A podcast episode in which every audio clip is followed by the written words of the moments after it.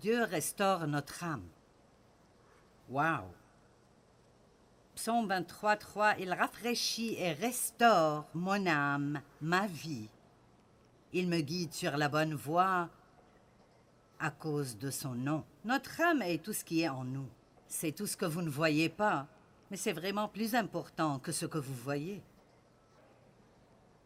Peu importe votre apparence extérieure si vous êtes misérable à l'intérieur, vous êtes toujours misérable. Et notre âme implique notre esprit, notre façon de penser. Vous pouvez vivre une bonne vie en pensant d'une bonne façon et vous pouvez rendre une bonne vie moche en pensant d'une mauvaise façon. C'est l'attitude. Quelle sorte d'attitude avez-vous concernant les choses et la vie?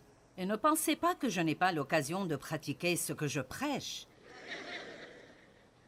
Juste parce que nous prêchons ces choses, ne pensez pas que nous n'avons pas beaucoup d'opportunités de vivre cela. Nous devons toujours prier pour être forts intérieurement.